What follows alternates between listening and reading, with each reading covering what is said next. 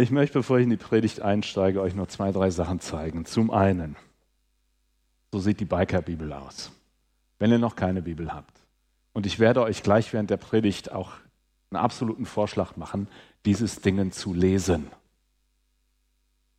Dann nehmt euch so ein Ding da draußen mit, Licht im Foyer. Ich habe noch ein bisschen Material von SRS mitgebracht. Viele haben schon das äh, Roll-up gesehen. Das ist unser Jahresprogramm von 23. Das haben wir auch in gedruckter Form. Könnt ihr euch auch gerne mitnehmen. Wir sind ausgebucht. Ähm, wir arbeiten am neuen Programm für 24. Also da bieten wir Touren an. Fahrsicherheitstrainings, habe ich gesagt, ist ein Thema. Wir haben eine Racing-Abteilung, die ein, zweimal im Jahr auf Rennstrecke geht, wer sowas gerne mag. Wir haben auch ein Trailsport-Team. Also dieses Geschicklichkeitsmoped fahren, was ich nicht kann. Dann habe ich den Einsatz mitgebracht. Das ist jetzt schon, äh, das ist ein bisschen ältere Ausgabe. Eins von diesem Jahr. Die Ausgabe zwei, die ist jetzt während meines Urlaubs gekommen, aber da habe ich nur ein einziges Exemplar, weil ich noch nicht gelesen habe. Das habe ich euch nicht mitgebracht. Bitte nehmt euch hier gerne was von mit. Da erfahrt ihr generell von SRS, von verschiedenen Sportarten, was los ist im Werk und so weiter.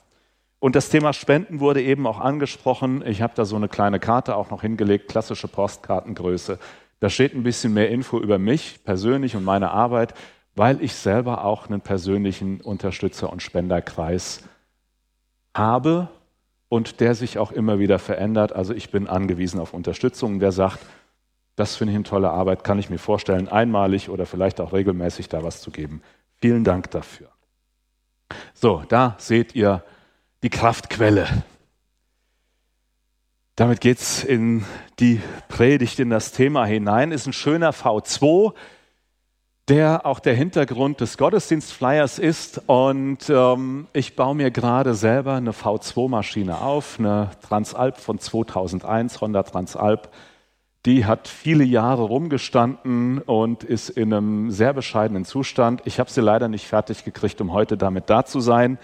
Ich bin mit meiner Kati da und äh, die ist noch ein Nee, die ist fast genauso alt und hat poröse Benzinschläuche. Also wenn keiner von euch einen Benzinschlauch hat, bleibe ich heute dann liegen, kann bei der Ausfahrt nachher nicht mehr mitfahren.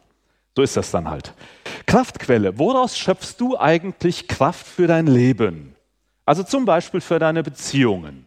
Und da meine ich die schönen Beziehungen, wie zum Beispiel zur Partnerin, zum Partner oder auch die schwierigeren Beziehungen, wie vielleicht äh, zu Eltern, die halt eben beispielsweise älter geworden sind, merken, dass sie pflegebedürftig werden, Hilf, mehr, mehr und mehr hilfebedürftig, aber damit nicht so entspannt umgehen können wie Yannick.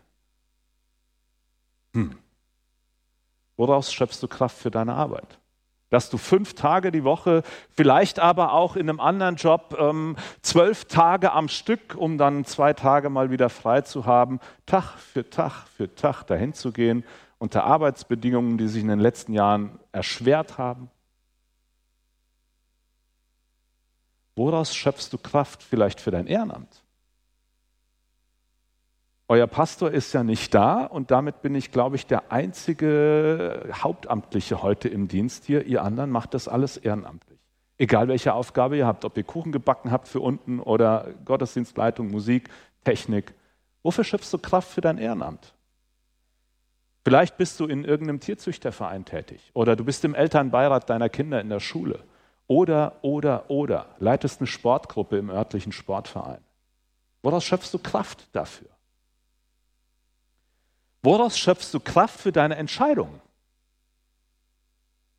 Also ich habe manche Entscheidungen in meinem Leben treffen müssen. Für mich, für uns, da sitzt meine liebe Frau, wir haben sie zusammentreffen müssen in Bezug auf unsere Kinder oder auch für ganz andere Sachen wie Arbeit, die vielleicht nicht ganz so populär sind. Ich habe ja vorhin schon gesagt, ich war zehn Jahre Gemeindepastor. Das habe ich aufgegeben, war dann neun Jahre selbstständig, habe ich dann auch wieder aufgegeben, habe nochmal was in Anstellung gemacht, Vollzeit, das war aber echt nichts. Ähm, da habe ich so viel Geld verdient wie nie zuvor. Das war nichts. War eine harte Entscheidung. Hätte ich das Geld noch, was ich vor zwei, drei Jahren verdient habe, dann hätte ich nicht den 20 Jahre alten Bock da draußen stehen mit kaputtem Benzinschlauch. Ich hätte ein neues Moped. Das stand schon auf der Agenda. Gegenfrage zu, was, äh, woraus schöpfst du Kraft? Was raubt dir die Kräfte? Ich ergänze diese Frage um ein Adjektiv. Was raubt dir bekanntermaßen die Kräfte? Also woraus versuchst du Kraft zu schöpfen? Weil du es vielleicht typischerweise einfach tust, merkst aber immer wieder, wenn du ehrlich bist, boah, eigentlich war das jetzt nicht so wirklich erholsam. Beispielsweise Fernsehen bis zum Ameisenrennen. Die Jüngeren unter uns kennen das so nicht. Es gab früher im Fernsehen, das ist kein Scheiß, es gab Sendestopp. Da wurde noch nicht mal mehr ein Standbild ausgestrahlt. Und diese alten, dicken, klobigen Fernseher, die mit Elektronenbeschuss funktionierten, oder immer noch funktionieren, solange sie noch leben, ähm, die haben dann so ein Gewusel angezeigt. Ameisenrennen haben wir das genannt. Viele werden das kennen. Ja? Falls du mal ein Standbild nach Sendeschluss äh, sehen möchtest im Fernsehen, musst du Kika abends um 10 oder 11 einschalten.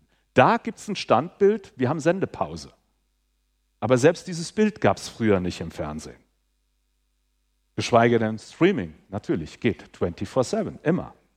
Oder jetzt spreche ich mal die Motorradfahrer unter uns an. Ist es gut, immer, immer am Gas zu hängen? Bist verabredet mit deinen beste Kumpels hier, Ausfahrt, schöne Tour gehabt, ne, so, und du denkst dir, oh, heute mal echt mal ein bisschen chilliger. Gelbes Schild, die drei sind weg. Nicht, dass du das nicht könntest und vielleicht Stichwort Fahrsicherheit sogar auch sicher beherrschtest, aber eigentlich willst du an dem Tag gar nicht ballern. Holst halt auf, kommst zurück, denkst, nette Kurven gefahren, war schon irgendwie cool, aber es gibt mir nicht wirklich Kraft. Nicht heute. Weil, keine Ahnung. Woraus schöpfst du Kraft? Was raubt dir die Kräfte? Ich lade dich ein, dass wir uns gemeinsam einen Psalm anschauen aus der Bibel. Ich lese den vor, der wird auch hier eingeblendet. Psalm 1, das ist der allererste. Und mal schauen, was wir darin finden zum Thema Kraftquellen und auch Kraftfresser. Glücklich ist der Mensch, der nicht auf den Rat der Gottlosen hört, der sich am Leben der Sünder kein Beispiel nimmt und sich nicht mit Spöttern abgibt. Voller Freude tut er den Willen des Herrn und denkt über sein Gesetz Tag und Nacht nach. Er ist wie ein Baum, der am Flussufer wurzelt und Jahr für Jahr reiche Frucht trägt. Seine Blätter welken nicht und alles, was er tut, gelingt ihm. Ganz anders aber geht es den gottlosen Menschen. Sie sind wie Spreu, die der Wind verweht. Vor dem Gericht Gottes bestehen sie nicht und finden keinen Platz unter den Gottesfürchtigen. Über die Wege der Gottesfürchtigen wacht der Herr, die Wege der Gottlosen aber führen ins Verderben. Ich möchte mit euch Kraftfresser genauso bedenken wie Kraftquellen und mit den Kraftfressern beginnen. Und da beginne ich mit einer Empfehlung, die meine ich ganz ernst. Kraftfresser, erkenne die Kraftfresser deines Lebens, vermeide sie. Und ich gehe noch eins weiter, fliehe vor ihnen. Erkenne sie, vermeide sie, fliehe vor ihnen. Ich habe eben zwei mögliche Kraftfresser genannt, Fernsehen bis zum Abwinken, immer Gas geben, was auch immer. Warum gebe ich diese Empfehlung? Erkenne sie, vermeide sie, fliehe vor ihnen. Die typischen Eigenschaften von Kraftfressern sind, dass sie uns halt eben die Kräfte rauben. Sie setzen schnell mal unter Druck, sie lösen Stress aus, sie kommen oft überraschend. Ich will überhaupt nicht gegen das Fernsehen gucken oder streamen sprechen. Aber wie leicht wird aus, setz mich um acht, halb neun abends vielleicht hin, mach eine Serie an, eine Folge, zwei Folgen, eine dritte Folge, dann gehst du ins Bett. Dann ist es halb zwölf. Ich bin noch gar nicht müde. Eine geht noch. Viertel nach zwölf. Eins. Das ist nicht mehr geplant. Das ist auch eine Überraschung, die kommt, in Sachen, die du völlig geplant und gerne tust. Und letztlich führt das dazu, dass dich das nicht mehr aufbaut, sondern dass dich das runterzieht, weil es nämlich emotional wird. Und du sitzt dann irgendwann vorm Fernseher und denkst dir, hatte ich anders vor.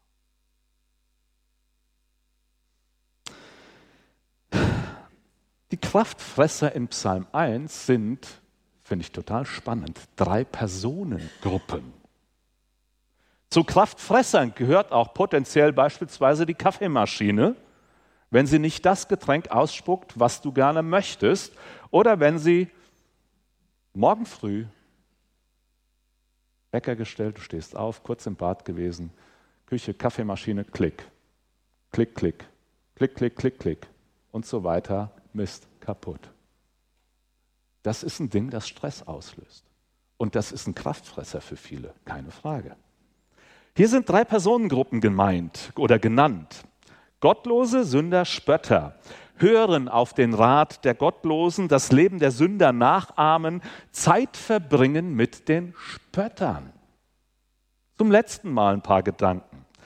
Warum sind das denn überhaupt Kraftfresser? Ist ein wenig wenigstens lästern nicht mittlerweile nachweislich gesund? Liebe Psychos, habt ihr echt nichts anderes zu tun, als euch über so einen Mist Gedanken zu machen? und den Leuten vorzugaukeln, wenn sie sich das Maul zerreißen über andere, dann sei das gut, weil sie so Druck abbauen können. Ich behaupte, wer nicht mehr anders Druck abbauen kann als auf so eine Art und Weise, in dessen Leben ist echt was schief.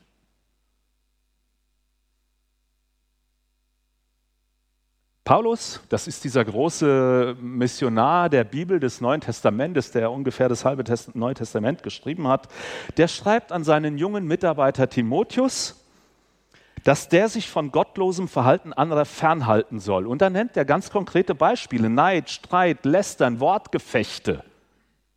Solche Dinge meide. Warum? Er nennt sie Fallstricke. Sachen, die dich zu Fall bringen. Ich nutze mal das, den Wortlaut oder die Phrase von eben, Sachen, die runterziehen, wenigstens runterziehen.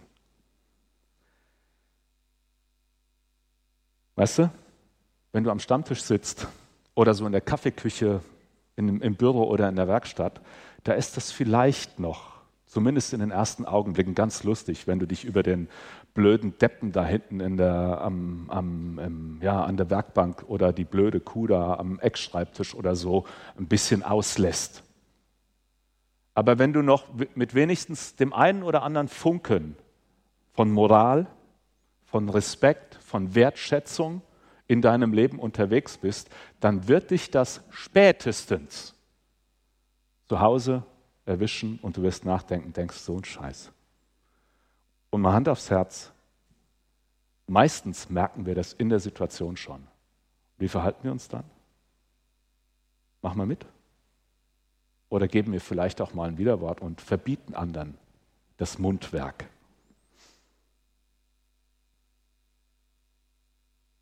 Ein Gedanke zum Rat der Gottlosen. Zwischen meinem pastoralen Gemeindedienst und meiner jetzigen Mitarbeit als Motorradpastor bei SAS, da bin ich seit letzten Oktober, ähm, war ich viele Jahre selbstständig. Ich bin auch jetzt wieder, bin bei SAS nur mit 70 Prozent, habe einen Zweitjob, ich bin wieder selbstständig, unter anderem oder hauptsächlich als Grabredner.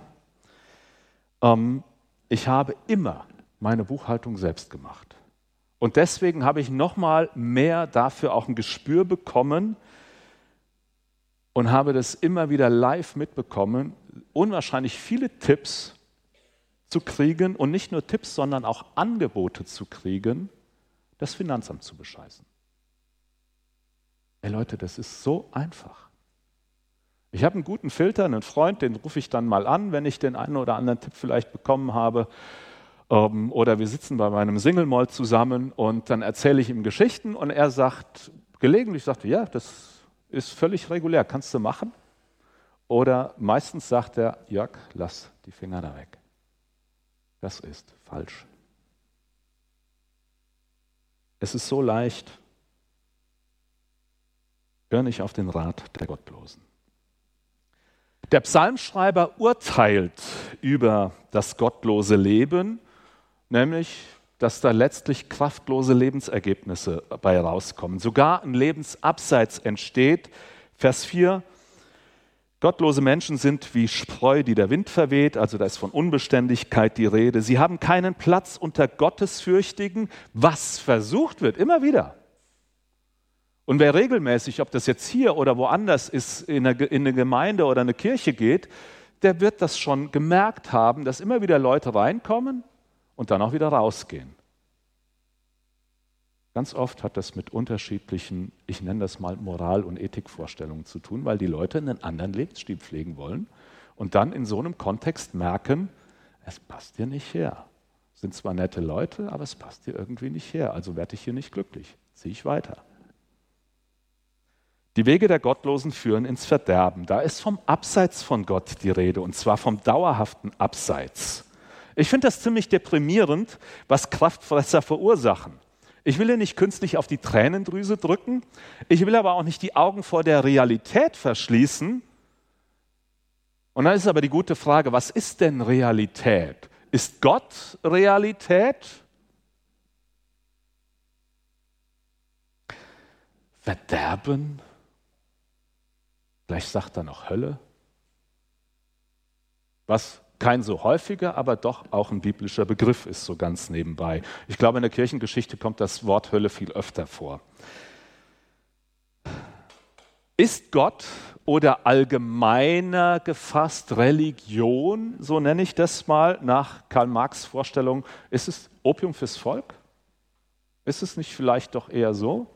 Weißt du was, das kannst du ganz entspannt für dich alleine entscheiden welche Überzeugung du sein möchtest und diese Überzeugung darfst du vertreten. Übrigens, keine Entscheidung ist immer auch eine Entscheidung, nämlich für den Status quo.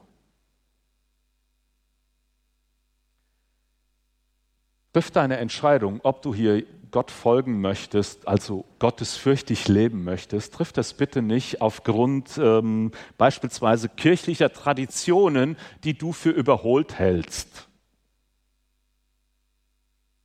Wenn du irgendwo ehrenamtlich beispielsweise unterwegs bist, wirst du immer auf Dynamiken treffen, die du für überholt kategorisieren könntest. Was übrigens ganz vielen Menschen auch in ihren Arbeitsstellen so geht oder im Verhalten in der Nachbarschaft oder, oder, oder. Prüfe unbedingt, ganz ernsthaft, ganz seriös, prüfe unbedingt und zuallererst die Person Jesus Christus. Und jetzt kommt meine Einladung, dieses Buch zu lesen. Lies wenigstens das Neue Testament von vorne bis hinten. Hier hast du in dem dunklen Teil der Bikerbibel übrigens noch Stories, die Motorradfahrer erzählen, warum sie Christen sind, warum sie den lieben Gott liebgewonnen haben und was das mit ihrem Leben gemacht hat, wie sich ihr Leben positiv verändert hat dadurch. Alles hier drin zu lesen.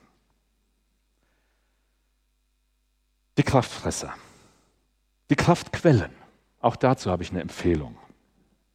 Suche sie. Und jetzt kommt wieder das Erkennen, erkenne sie. Hier kommt es an zweiter Stelle, weil du wirst nichts erkennen, was du nicht suchst. Suche sie, erkenne sie, fördere sie, die Kraftquellen. Die typischen Eigenschaften von Kraftquellen sind ganz klar. Sie geben Kraft, sie machen lebendig, sie machen gelassen und entspannt in vielen Situationen. Janik, vielen Dank für das, was du uns erzählt hast, wo du uns mit reingenommen hast. Du hast nicht diese Frage gestellt, ähm, ja, du sagst, du hast Momente, Augenblicke, wo du denkst, ey, was für ein Scheiß. Ja? Aber es bestimmt nicht dein Leben, weil du hast immer noch viele Möglichkeiten. Ich habe das mal geübt auf zwei Rädern. Es hat mal kurz geklappt. Kraftquellen entspannen. Das heißt nicht, dass das Leben nicht anstrengend ist. Arbeit ist nun mal Arbeit. Und die ist oft anstrengend. Aber die Kraftquellen, die halten sich versteckt, deswegen müssen sie gesucht werden. Die bieten sich nicht vor jeder Fernsehsession. Manche Fernsehsession kann echt entspannend sein, aber nicht jede ist das. Und manche flotte Ausfahrt kann echt entspannend sein, aber nicht jede ist das. Und so weiter. Kurze Erinnerung, die Kraftfresser sind drei Personengruppen. Erkennen, vermeiden, fliehen. Hier suchen, erkennen, fördern. Und Psalm 1 sagt zu den Kraftfressern, halt davon Abstand und Abstand halten, also etwas sein lassen, das macht glücklich. Schlechtes sein zu lassen, macht glücklich. Für alle, die gelegentlich wie ich auch mal mit dem einen oder anderen Kilo zu viel kämpfen und ähm, ich habe vorgestern Abend erst wieder eine Tüte MMs gegessen. Das war für die Momente des Kauens und Schluckens echt genüsslich und lecker. Und danach denke ich mir, Jörg, irgendwann passt die Box nicht mehr. Ja? Ich hatte letztes Jahr einen Fahrradunfall, seitdem habe ich 10 Kilo zugenommen. Das ist nicht lustig. Aber gut, Schokolade schmeckt halt auch. Ne? Viele kennen das. So, das eine Lassen macht glücklich. Wir sind aber auch Menschen, die gerne etwas tun, die gerne was anpacken. Also, da hat Psalm 1 eine Lösung dafür. Ähm, da sage ich gleich noch was dazu. Ich wollte noch zum Abstand drei Personen zu Wort kommen lassen und fange mit unserem Hessebub Johann Wolfgang von Goethe an. Edel sei der Mensch, hilfreich und gut. Ich will, dass ihr so mit mir umgeht. Ja. Aber wisst ihr, das nimmt mich auch in die Pflicht, dass ich so mit euch umgehe. Edel sei der Mensch, hilfreich und gut. Sokrates hat sich mal über drei Fragen Gedanken gemacht, ob ich überhaupt eine Information an andere weitergebe, also ob ich meinen Mund aufmache und etwas sage. Drei Fragen. Ist es wahr? Ist es gut? Ist es überhaupt notwendig, dass ich das sage? Ganz ehrlich, so manchen Konflikt gäbe es nicht, hätten wir uns zuerst mal diese drei Fragen gestellt und danach den Mund gehalten, statt ihn zu öffnen. Und da wir in der Kirche sind, als letzten lasse ich Jesus zu Wort kommen. Sagt einfach Ja oder Nein. Jedes Wort darüber hinaus ist vom Bösen. Es geht um Klarheit. Es geht um Aufrichtigkeit. Es geht ums Gute. Und deshalb macht der Abstand von Kraftfressern glücklich. Wichtig hier, Psalm 1 ist kein Appell. Das ist eine Feststellung. Das ist Lebenserfahrung. Stattdessen die Beschäftigung mit Gott macht Freude. Also wir können auch etwas tun, um uns glücklicher zu machen. Die Vorbedingung dafür ist allerdings, und diese Vorbedingung gibt es tatsächlich, auch wenn sie hier so nicht steht, die Vorbedingung ist, dass du vertraust, Gott ist gut. Und dieses Vertrauen kannst du nur in deinem Herzen, in deinen Gedanken selber formen, entwickeln, wachsen lassen und dich dafür entscheiden, Gott ist gut. Vielleicht der Beste. Du, bete, du betest wie Papa. Cool. Mein wichtigstes Gottesbild ist Freund. So, ihr habt zwei Gruppen gerade in einem ja, Sommerferienprogramm, aber an sich Kindergottesdienst. Für mich ist Kindergottesdienst unwahrscheinlich wichtig, meinen Weg zu und mit Jesus zu finden. Mein wichtigstes Gottesbild ist Freund. Es gibt zahlreiche Bilder für das, was Gott ist. Und wir haben da alle unsere individuellen, unterschiedlichen Herausforderungen. Für manche ist Gott fremd, wenigstens befremdlich. Vielleicht bist du in der DDR groß geworden und in, damit in einem System, wo das politisch verordnet war, das Thema auszuklammern. Vielleicht haben deine Eltern aber schon atheistisch gelebt und haben dich entsprechend distanziert erzogen. Und du weißt gar nicht viel darüber, hast in der Schule Ethik gehabt, fertig. Ich überlege, was passiert denn eigentlich dann mit den Fragen der Seele, so nenne ich sie gerne. Zum Beispiel diese, äh, diese Gretchenfrage, wollte ich gerade sagen, weiß gar nicht wieso.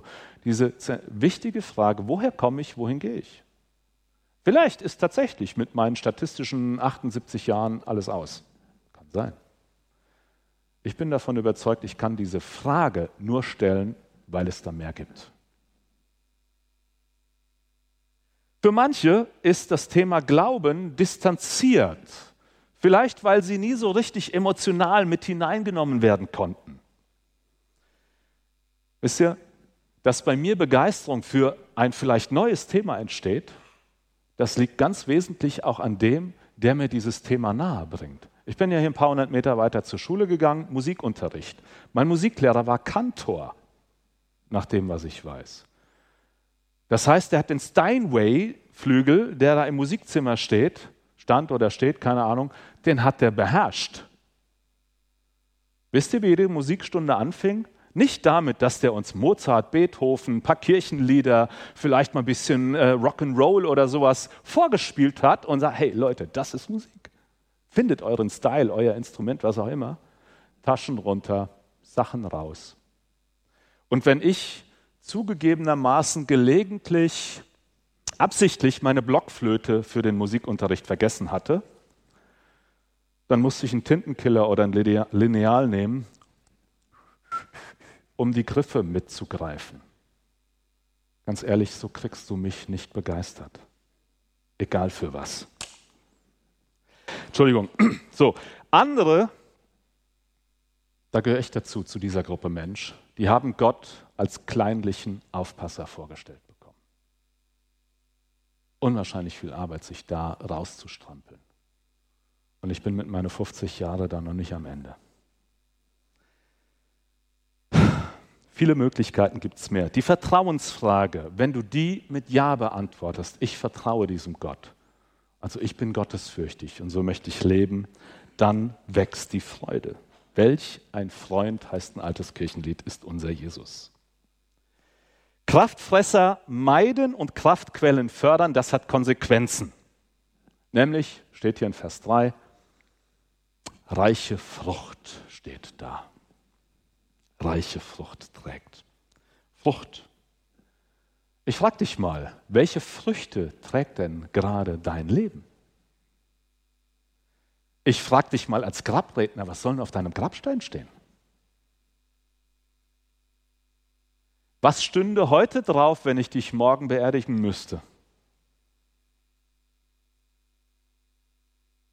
Ist da vielleicht was, wo du merkst, hey, eigentlich lebe ich gar nicht so in meiner Bestimmung oder um das mal christlicher, frommer auszudrücken, ich lebe nicht so ganz in, in Gottes Willen. Eigentlich müsste ich da was ändern. Hm. Ist Frucht nicht etwas Schönes? Ist es nicht erstrebenswert, wenn ich etwas hinterlasse, was andere, ich sag mal, mit Händen greifen können, wo sie dankbar für sein können?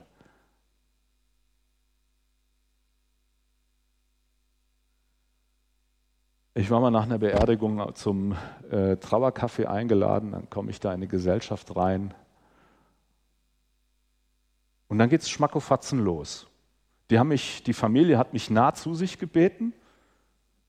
Und dann sage ich hier, Kollege, wo ist denn die andere Hälfte der Familie?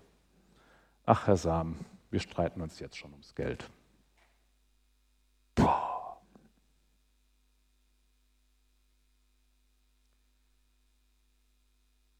Ich möchte dich zum Schluss ein bisschen konfrontieren mit einem letzten Aspekt.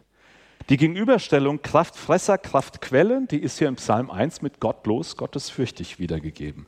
Das ist die verbale Grundlage und ich glaube auch sehr, dass es eine sehr bewusst gezielt lebensorientierte Grundlage ist.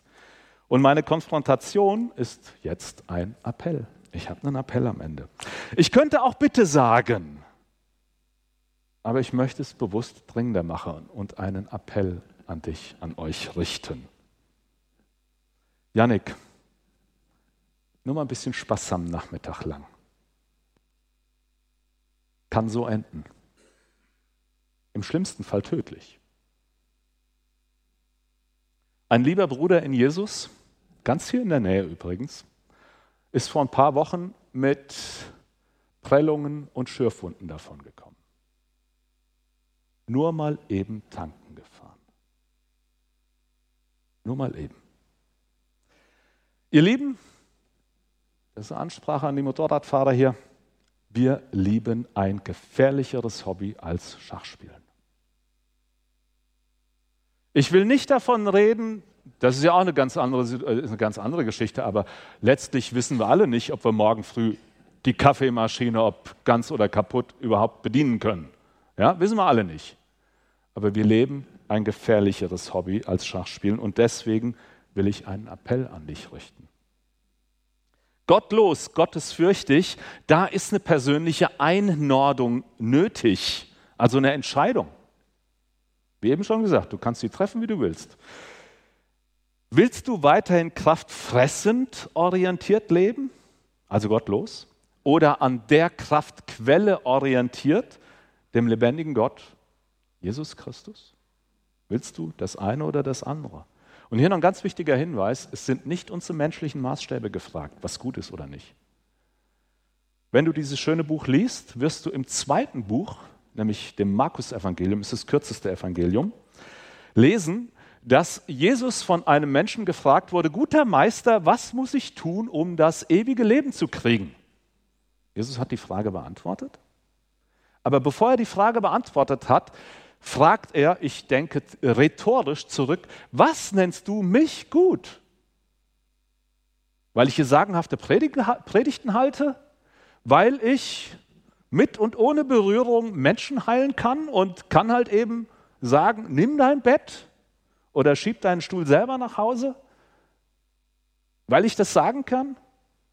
Oder, keine Ahnung, weil ich nett mit meinen Eltern, mit meinen Nachbarn, mit meiner Frau umgehe? Weil ich jeden Monat 1000 Euro spende? Weil ich, keine Ahnung. Wir haben so viele Kategorien für, also so viele Vorstellungen von dem, was gut ist. Die sind aber deswegen lange nicht Gottes Vorstellungen. Und wenn du Gottes fürchtig leben willst, dann wirst du nicht drum kommen, Gottes Vorstellungen zu akzeptieren. Nicht nur zu respektieren, sondern sie zu akzeptieren. In Matthäus 5 in der Bergpredigt, da krallt sich Jesus, nimmt sich Jesus die zehn Gebote vor. Ich spreche auch mit so vielen Nichtchristen, die sagen, hey, zehn Gebote, wenn sich da alle dran hielten, dann wäre die Welt ein besserer Ort. Ja, stimme ich dir vollständig zu. Unabhängig davon, ob du die zehn Gebote in ihren Details kennst oder ob du die nur als Block kennst. Jesus sich, nimmt sich die zehn Gebote vor, krallt sich zwei Stück raus und verschärft die. Du sollst nicht töten.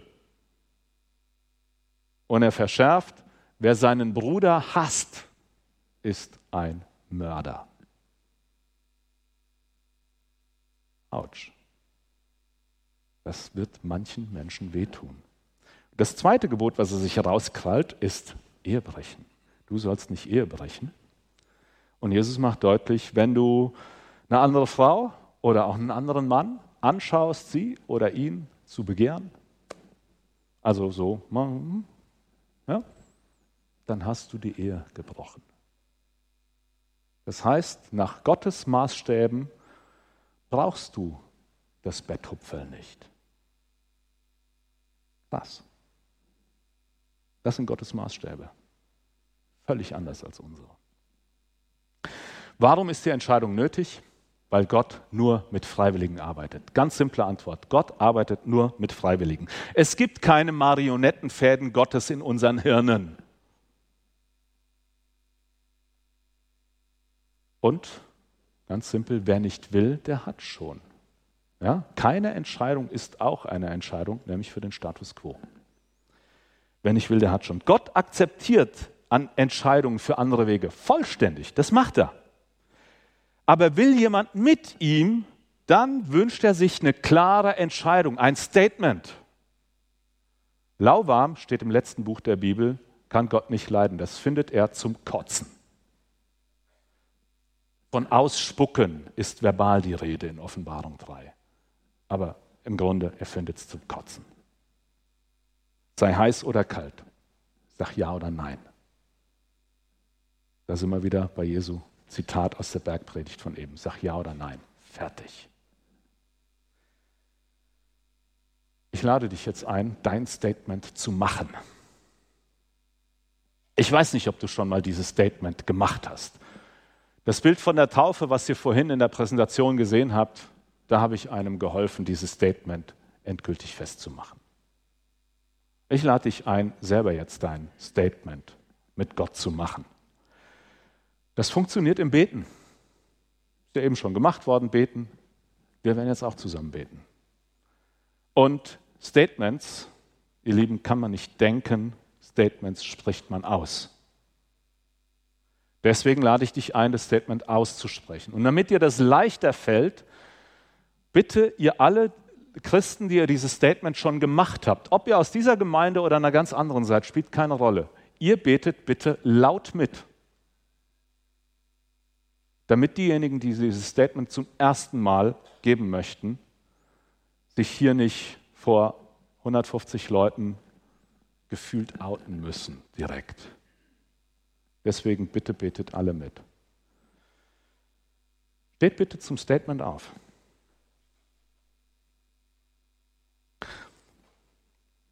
Und sofern ihr die, äh, ja, wenn euch das hilft und wenn ihr auch das Gleichgewicht mit geschlossenen Augen behalten könnt, dann schließt auch gerne die Augen dazu. Ich bete ein paar Sätze vor, gebe euch immer eine Pause, dass ihr sie bitte laut nachsprecht.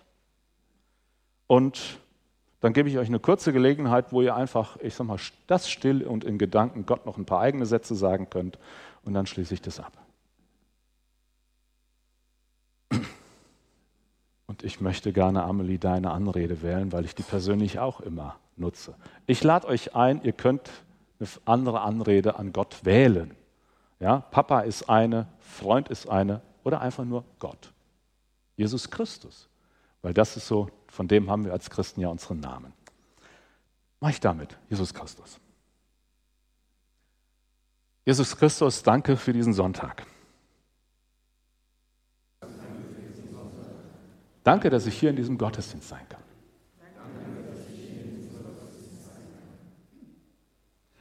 Danke, dass ich hören kann, dass du mich liebst. Es fällt mir vielleicht manchmal echt schwer, das zu glauben.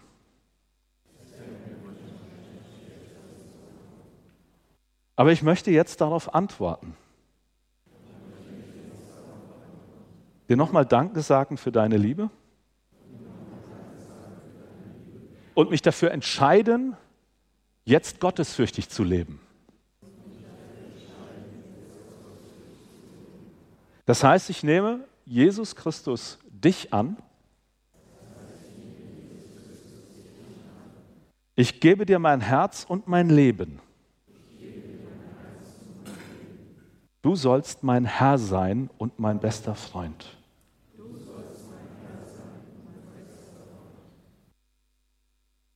Und jetzt gebe ich dir einfach ein paar Augenblicke, wo du Gott sagen kannst, hey, ich weiß, ich habe da an diversen Stellen Mist gebaut und das tut mir leid. Bitte vergib mir das.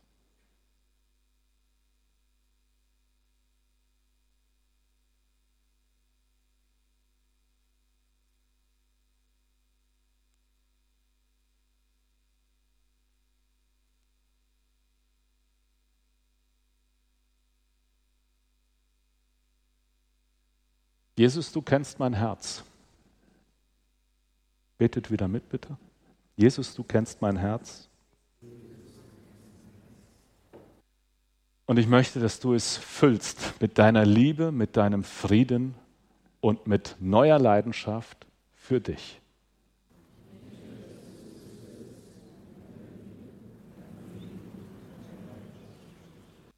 Danke, dass du mir die Fehler meines Lebens verzeihen willst. Und ich nehme das an, dass du das tust. Als ein Geschenk, ganz einfach, ganz allein für mich. Danke. Amen. Wenn du, nehmt gerne wieder Platz, wenn du dieses Statement das erste Mal abgegeben hast, es hätte viele andere Formulierungen dafür geben können dann lade ich dich für nach dem Gottesdienst hier vorne, kleine Sitzgruppe haben wir hier. Wenn mehr als ein, zwei, drei Leute kommen, herzlich willkommen. Wir sind da. Nina ist da, sie ist hier von der Gemeinde, sie ist im Leitungskreis der Gemeinde auch mit dabei. Dann möchte ich dir gerne ein paar Sätze erzählen, wie es weitergehen kann für dich, dass du dein Christsein ausbaust, stabilisierst und möchte dich gerne mit Nina und der Gemeinde connecten, weil ich komme aus Südhessen. Ich bin nicht jeden Sonntag hier aber sie zumindest fast. Ja, seid gesegnet, ihr Lieben. Vielen Dank.